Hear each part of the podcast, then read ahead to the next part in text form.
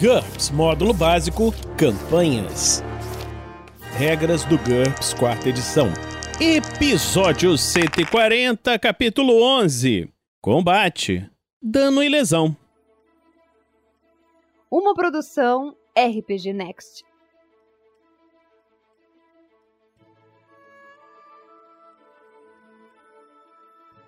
Fala galera, bem-vindos a mais um episódio do Regras do GURPS Quarta Edição. Está aqui comigo hoje o Heitor. Fala aí, Heitor, tudo bem? Opa, Vinícius, tudo bem? Sempre um prazer estar aqui. Tudo certo por aí? Tudo tranquilo. Hoje, Heitor, nós vamos continuar o capítulo de combate falando sobre dano e lesão. Olha que beleza. Então vamos lá. Dano e lesão. Quando o personagem obtém sucesso numa jogada de ataque, seu alvo fracassa na jogada de defesa, se ele tiver uma, ele é atingido. No caso de ataques que causam dano, torna-se necessária uma avaliação de dano. Essa jogada determina o dano básico causado pelo ataque. A arma, ou sua ST, no caso de armas motoras, ou ataque nato ou natural do personagem, determina o número de dados que deve ser jogado para definir o dano. Se o alvo tiver algum tipo de resistência a dano, RD, proveniente de armadura, da vantagem em resistência a dano, de mágicas protetoras, etc. Ela deve ser subtraída do resultado da avaliação de dano. Se o ataque for acompanhado de um divisor de armadura, isso modifica a RD do alvo. Se o resultado da avaliação de dano for menor ou igual à RD efetiva do alvo, o ataque não conseguiu penetrá-la, ele resvalou ou foi absorvido. Entretanto, um ataque por corte, contusão, perfuração ou perfurante às vezes pode provocar dano mesmo sem penetrar a armadura. Veja armadura flexível e trauma por impacto. Se o resultado da avaliação de dano exceder a RD do alvo, esse excesso é considerado como dano penetrante. Se o oponente não tiver nenhuma RD, o resultado total da avaliação de dano é considerado dano penetrante. Depois de determinar o dano penetrante de um ataque, aplique o modificador de ferimento de acordo com o tipo de dano causado. Isso só é importante para ataques por corte, perfuração e alguns tipos de ataque perfurante, que nós vamos ver em breve.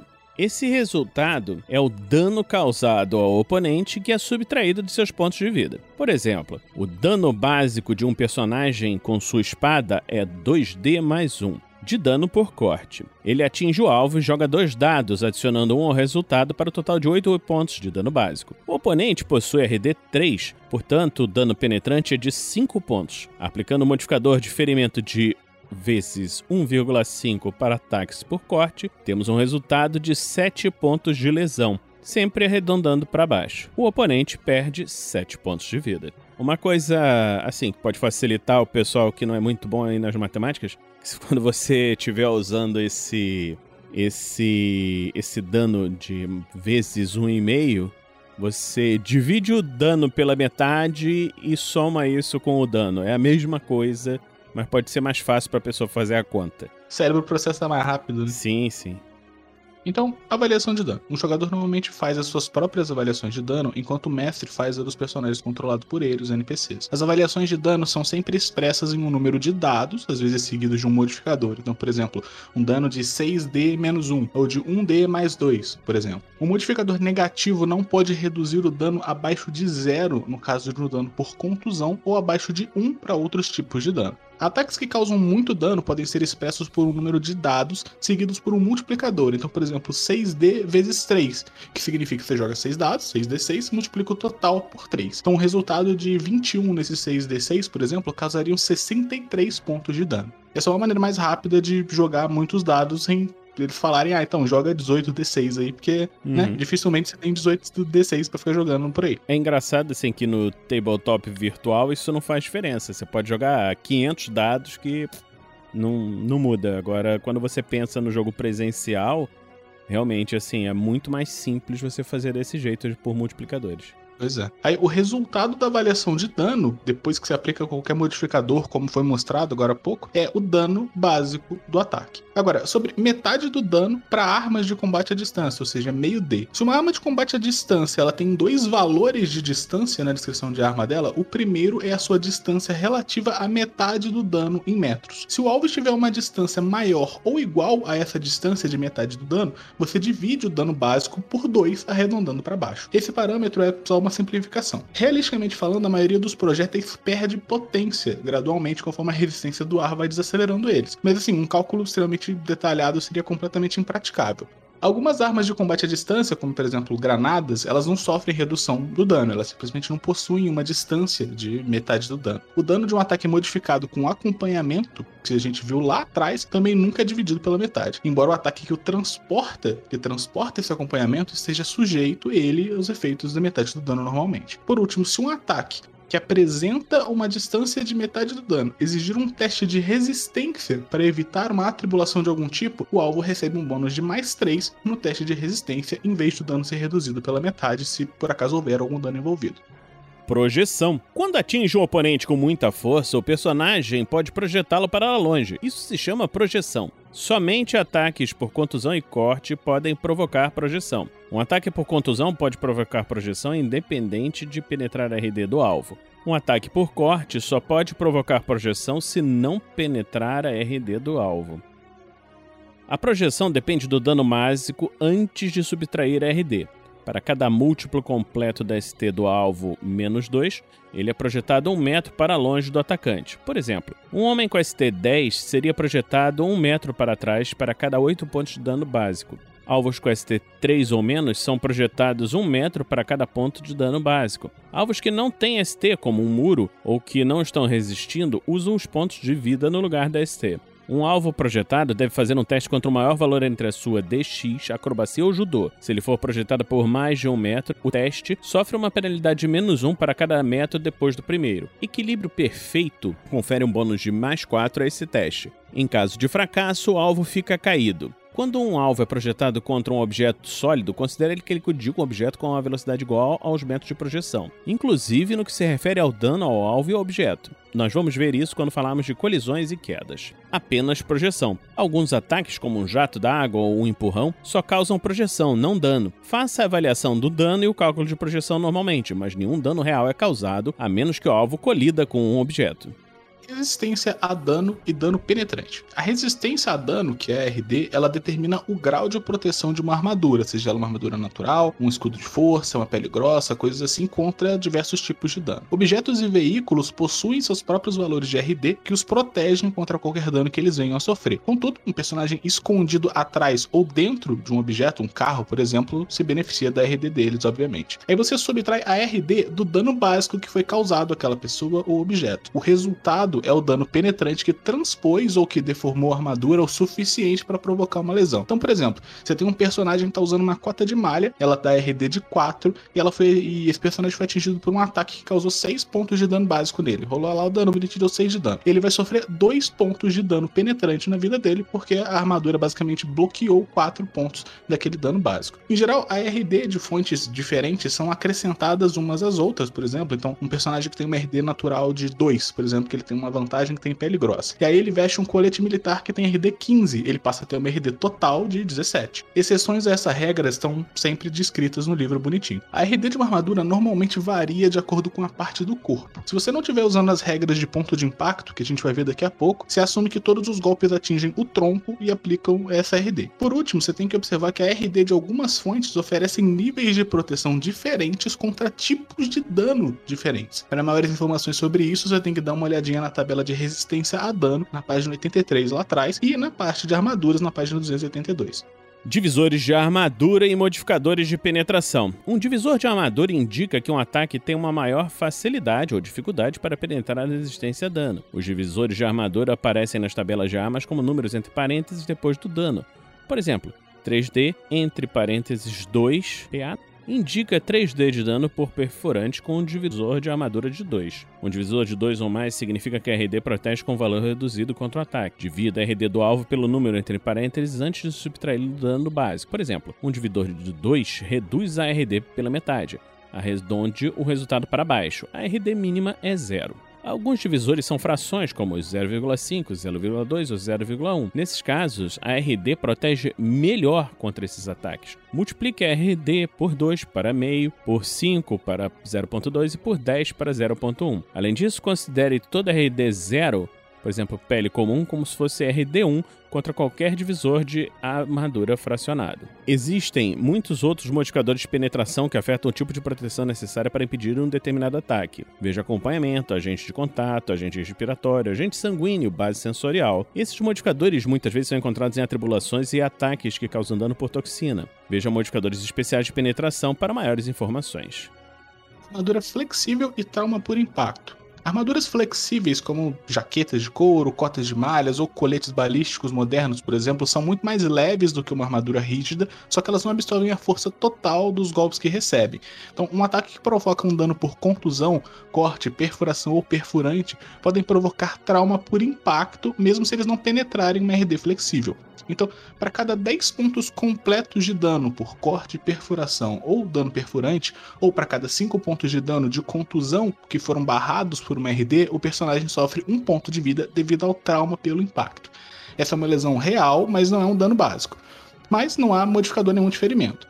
Contudo, se o único ponto de dano penetrar a RD flexível, ele não sofre trauma por impacto.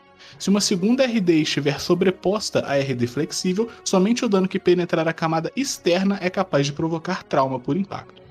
Corrosão. Um ataque que causa dano por corrosão, tipo ácidos, feixes de desintegração, coisas malucas assim, destrói um ponto da RD do alvo a cada 5 pontos de dano básico. Isso afeta primeiro a armadura, depois a RD natural do corpo do, do né, da, da, pessoa, da máquina, enfim, do que seja. Contudo, isso só reduz a RD contra ataques futuros, não contra o ataque que destruiu a RD. A RD natural perdida por criaturas vivas é recuperada a mesma razão que os pontos de vida perdidos. Né? Isso, é, basicamente, se o cara joga ácido em você, sua armadura né, se ferra, mas, tipo, beleza, uhum. você se machucou, sua RD diminuiu porque você tem uma pele grossa. Quando você recuperar os pontos de vida e cicatrizar o ferimento, o RD volta normal.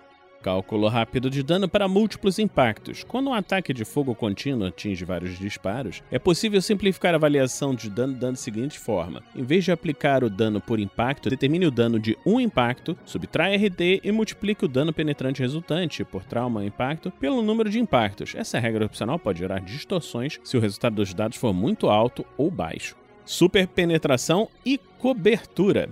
Alguns ataques são suficientemente potentes para atravessar uma cobertura escudo ou uma vítima e ferir alguém do outro lado. Normalmente, preocupar-se com isso dá muito trabalho, mas se for importante, por exemplo, quando alguém deseja disparar através de uma porta, um transeunte se encontra atrás do alvo, veja superpenetração que nós vamos falar no futuro. Machucando-se. Sempre que atacar desarmado, com os pés ou as mãos nuas, ou com as presas, etc., e atingir um alvo com uma RD 3 ou mais, um personagem pode acabar se machucando. Para cada 5 pontos de dano básico na variação de dano, o personagem sofre 1 um ponto de dano por contusão até o dano máximo igual ao RD do alvo. Se as regras de ponto de impacto estiverem sendo usadas, esse dano se aplica à parte do corpo usada para atacar. Contudo, a RD do próprio atacante o protege desse dano. Exceção: essa regra não se aplica se a RD do alvo tiver a limitação pele resistente, que nós vimos quando falamos lá atrás de resistência a dano. É, é, é a regra para governar quando o Batman dá um soco na cara do super-homem, basicamente.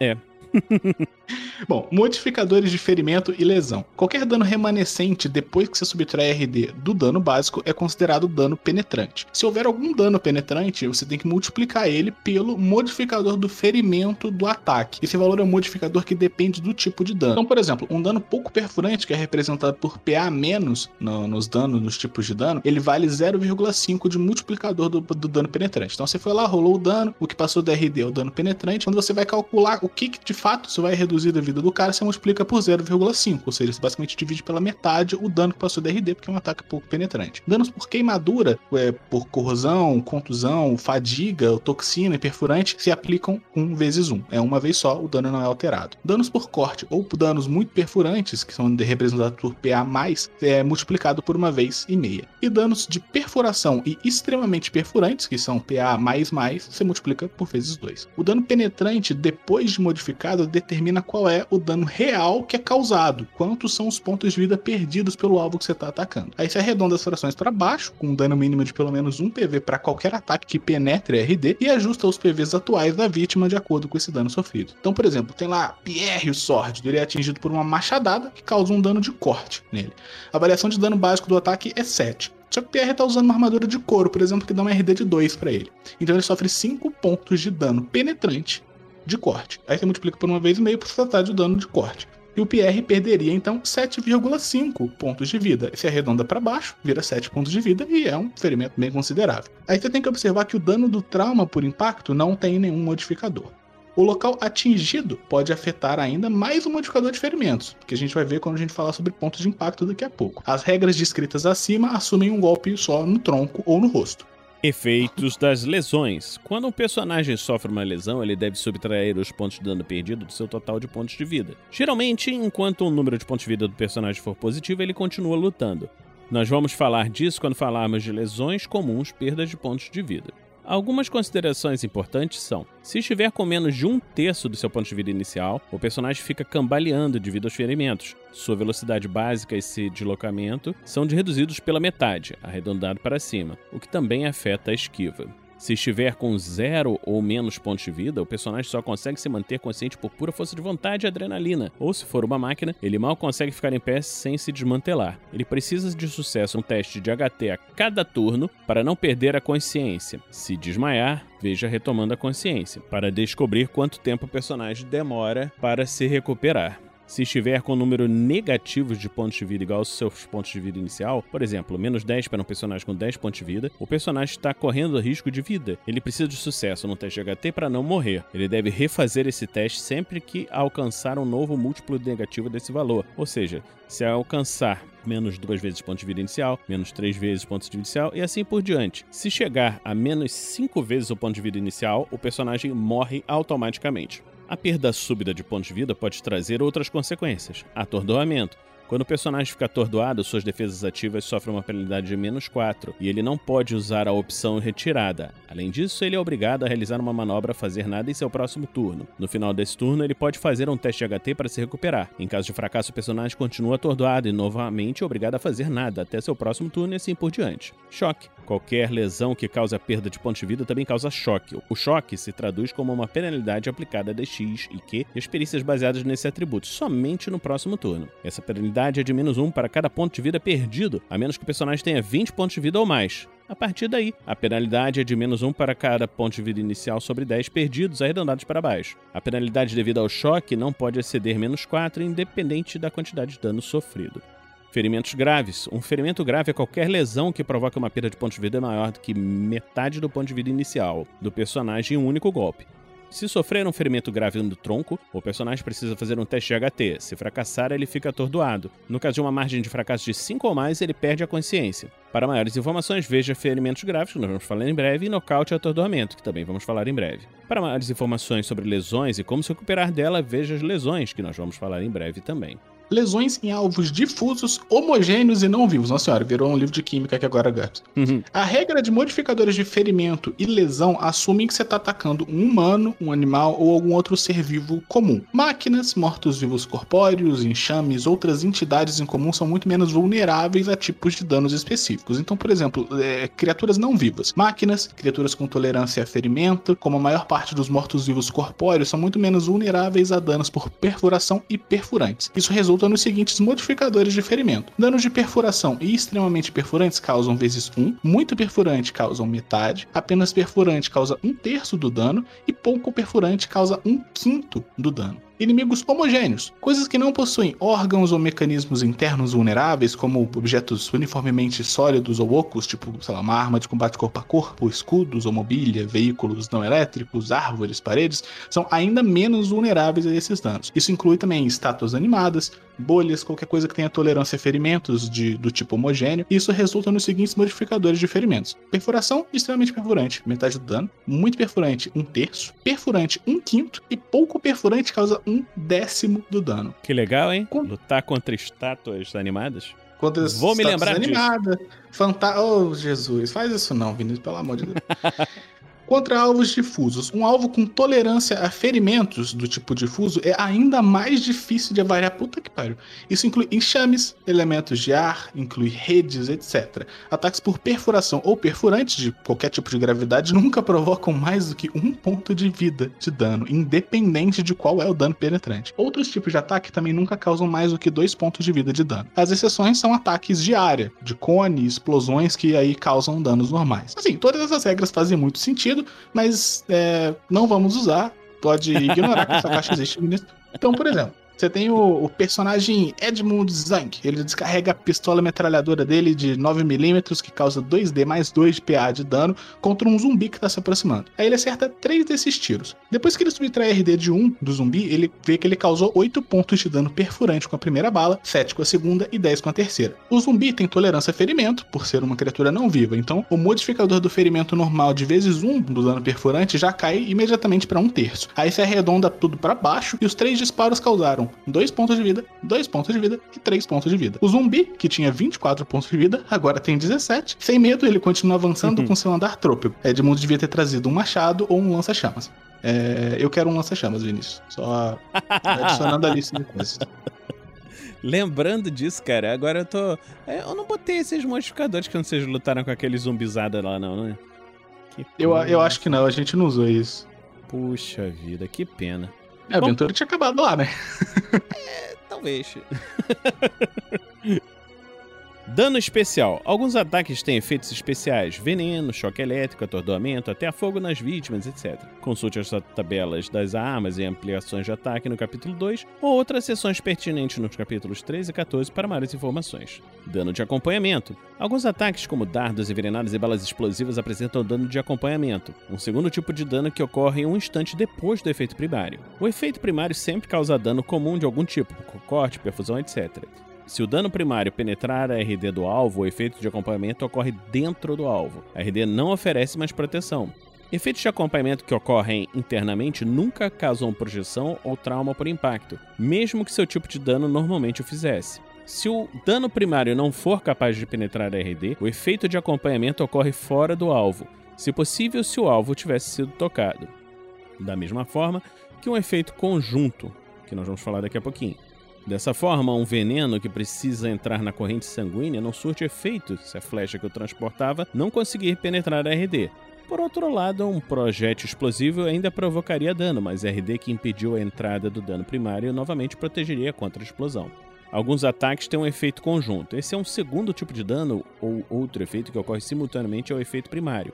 Faça apenas uma jogada de ataque, mas calcule o dano e faça teste de resistência separadamente para o efeito primário e seu efeito conjunto. Um exemplo de um efeito conjunto é uma granada que causa dano por contusão e libera um clarão de luz ofuscante na detonação. Uma pessoa com armadura pode ser cegada, mas sair ilesa, enquanto uma pessoa sem blindagem, mas com um protetor ocular, poderia ser ferida, mas não cegada ataques que não causam dano.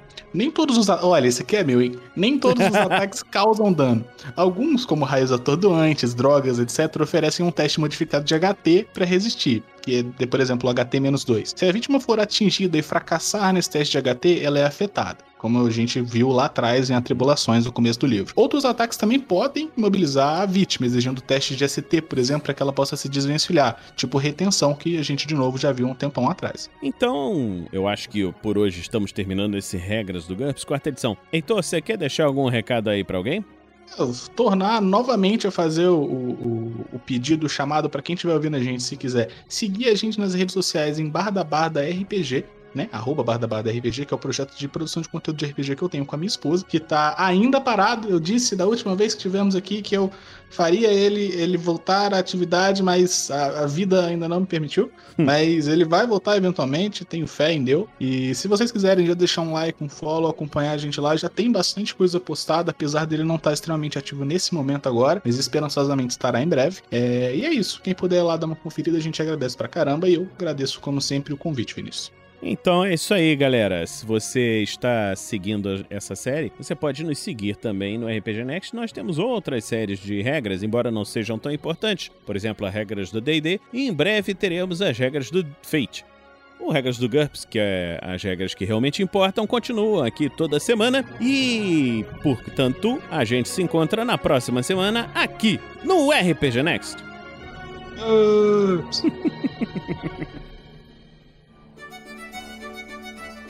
Regras do GURPS, quarta edição. Músicas por Kevin MacLeod e Scott Buckley. Uma produção RPG Next.